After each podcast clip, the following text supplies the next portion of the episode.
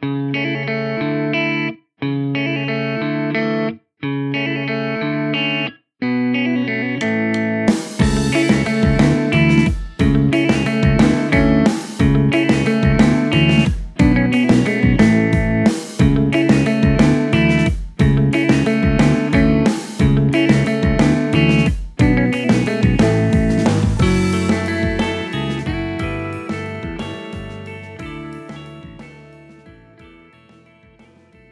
おはようございます。新しい地図帳の見方、改正です。山とは、比叡の、ん 間違えた。山とは比叡の宮山をゾイフ。はい。慈円ですね。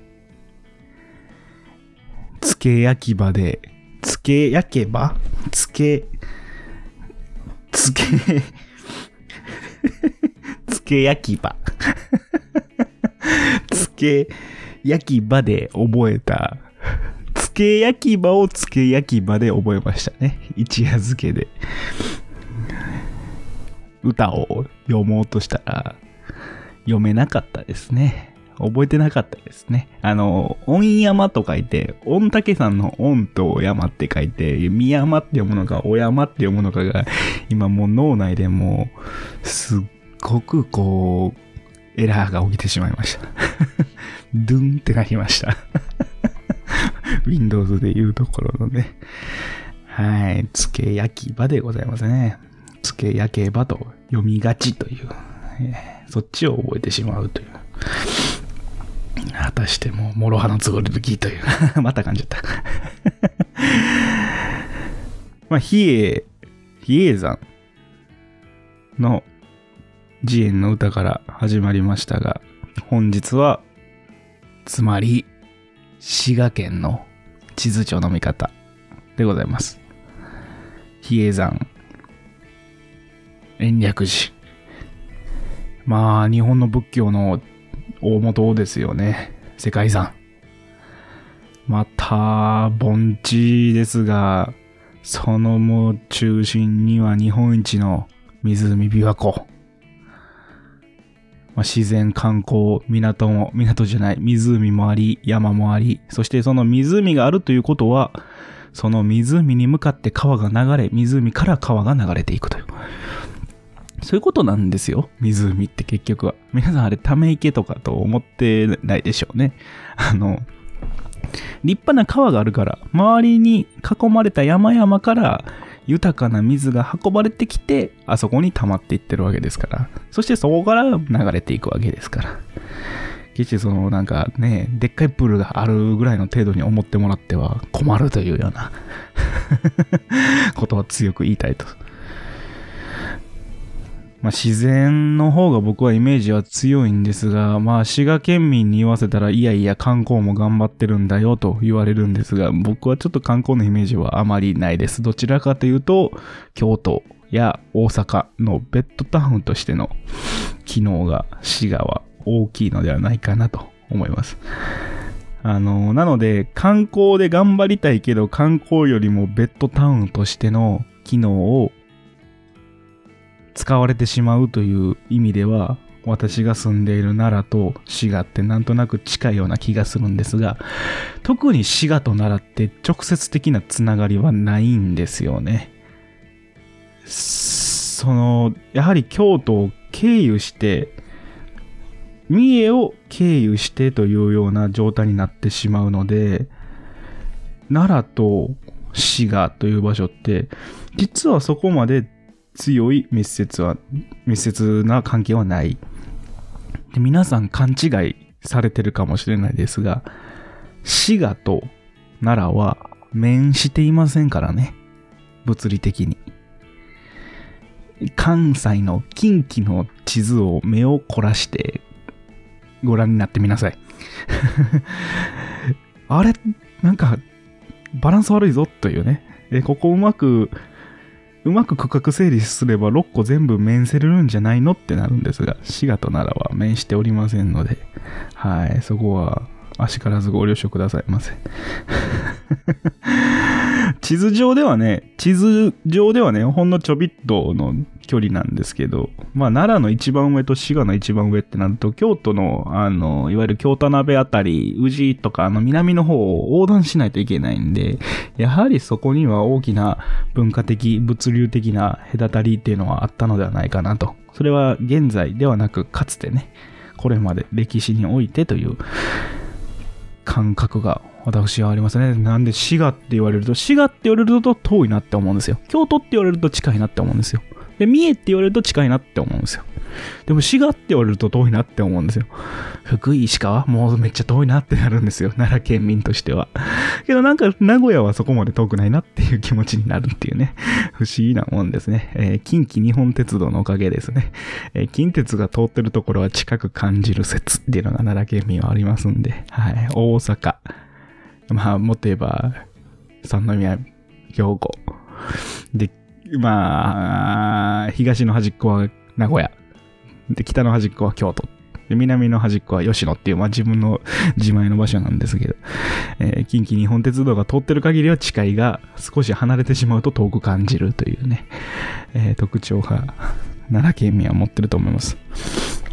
うん、三重、三重、愛知は近く感じるもん。でも滋賀、岐阜はめっちゃ遠く感じるもん。隣やのに。まあそんな奈良の話は置いときまして、滋賀県の地図帳の見方ですよ。まあ、地理的な話をしてしまうと、やはり琵琶湖という話題は避けては通れないのかなと思います。あ、先に滋賀の由来をお話ししておくと、滋賀というのは、サスや低湿地帯を指す言葉。現在では使われてないですが、もともと滋賀という言葉が、そういった、えー、低い湿地帯を指していたと。琵琶湖沿岸がやはり湿度の高い、こう、場所ですので、その辺りから付けられたのではないだろうかというのが由来となっております。ただ、不思議な感じですよね。滋賀の死、ゲジゲジゲジゲジ剣とかってよくいじったりしますけど、需要、需要競争の字ですよね。他では目にしないですよね。需要競争と死が以外では。まあでも覚えてしまいますよね。そこまで複雑な感じじゃないんですよね。三髄書いて、帽子かぶらして糸二つですから。アホみたいな覚え方してますけど。琵琶湖。琵琶湖の方がみんな書けないんじゃない？書ける？さあ書いてみよう。現代社会。この、すごくスマートフォンに頼ってしまってる現代人。美と和がおそらく前と後ろ逆になる方多いと思いますけど。はい。B、B は比較の比ですよ、左が。両方とも O2 つつけるんですけど。まあ、正解したか、不正解かはもう僕のでは確認できないんで、事故完了してください。事故を解決してくださいませ。その琵琶湖、大きな大きな琵琶湖という印象が強いと思いますが、滋賀の6分の1。これどうなんでしょう？意外なんでしょうかね？まあ、琵琶湖がすごく大きく、なんかね、僕が聞いた話では3分の1とか、え、3分の2とか、いや、70%とかいう方がいるらしいんですけど、住むとこなくなっちゃいますから、たった6分の1なんですよ。滋賀は琵琶湖じゃない場所の方が多いんですよ。半分以上琵琶湖って思ってる方多いかもしれないんですが。で、琵琶湖があるせいで印象薄いと思いますが、滋賀も海なし県ですから、はい、海に面していない県でございます。ただ川、山川がとっても豊かで、鈴鹿山脈とかもあったりして、鈴鹿山脈は本当に水が美味しいんで、あの、僕のおすすめは、琵琶湖に向かって流れていくところの場所で作られたお米を、その場所で飲んでいるお水で炊くっていう。のが一番お米が美味しいです。お米というのは、稲というのは常に水に浸かっているわけですから、育っていくさなかで。まずそこのお水が美味しくないと美味しいお米は作れないんですよ。さらに、炊飯、炊くときに、たっぷりお水を吸い込ませるじゃないですか。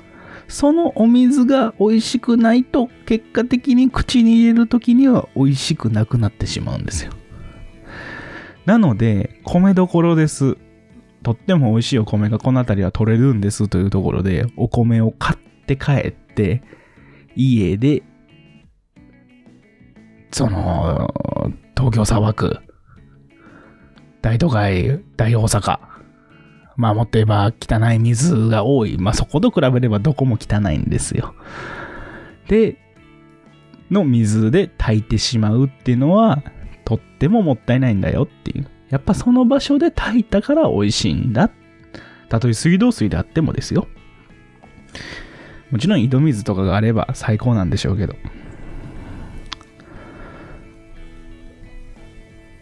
ちょっとお米のお話をすると熱くなってしまいましたが。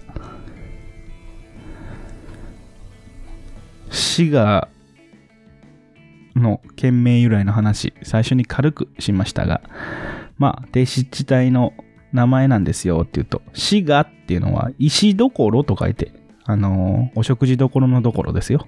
石どころと書いて鹿と読ませたり、砂どころと書いてスカと読ませる言葉が昔はあったんですよ。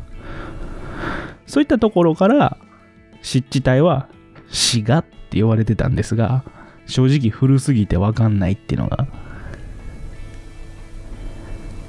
多分一番ふさわしい回答です。死という言葉、古い代名詞でそれです。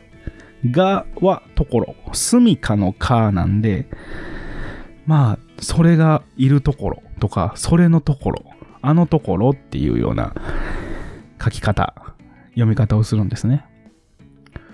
古くは、京都に都があったんで、少し離れているが近くにある場所という意味で、そことか、あそこみたいな意味で、しが、しか、そこみたいな言葉がなまってなまってしがになってそこに漢字が当てられたっていうのが僕の解釈です。このように滋賀の歴史的そして地理的重要性っていうのがすごくあるんですけど滋賀の歴史地理的な重要性を語ってしまうのは、もうもはやこれは日本史を振り返ることに通じると言っても過言ではないと思います。近江、大津宮から人心の乱、比叡山、延暦寺、戦国時代になると、浅井市、六角市、新内、安土城、織田信長。近江商人は後に高島や白木や西武セゾンと、あとは伊藤忠商事、住友和コーレなどをワコールだ。を作った近江商人。ええー、どの時代においても重要なんです。滋賀県民。本当に。本当にこれね、今、全然すっ飛ばしてますよ。いろんなところ。本当にその、日本書紀、その、本当に都ができ始めた頃から近代商人まで。で、この前、石川県をさせていただいたときに、近江町市場というのがあるんですよと言った近江。これ、滋賀の近江です。近江牛の近江。近江商人の近江。滋賀の商人、近江商人は石川において商売を行っていたので、それを由来とした近江町広場、近江町市場という名前がついた。なので、滋賀近江商人っていうのは、あの町だけのお話じゃないんですよ。北陸まで。もっと言えば、近江という言葉全国に実は散らばっております。これ、近江商人がいた。近江商人が縁があった場所と言われております。どれぐらいそのね、経済的重要性を近江商人が帯びていたのかっていうのがわかるのではないかなと思いますけど。いやー、さっきのはよく覚えたね。戦国時代になると浅井市六角氏っていうね、織田信長もうちょっと忘れてるわ。近江商人、高島屋白木屋、西武セゾン。そうなんですよ。西武とかも全部堤さんってあれ、滋賀の名前ですからね。滋賀は堤っていう名字すっごい多いですから。うん。百貨店から、ねえ。もう銀行から証券会社から辿っていけば全部近江商人っていう。なぜ今こんな寂しま、あ、これ以上は言わないでおきましょう。いい街ですから。ね。いい街ですよ。滋賀大好きですよ。クラブハリエのバームクーヘン大好きですよ。フォローの仕方がね、えー、ちょっと、摩訶不思議になってしまいましたが。まあ本日は滋賀県の地図帳の見方お送りいたしました。どうでしょう？やはり関西に近づけば近ほど僕は熱くなってしまうっていうのはバレバレだと思いますが、ちょっと照れてしまいますね。ありがとうございました。また次回。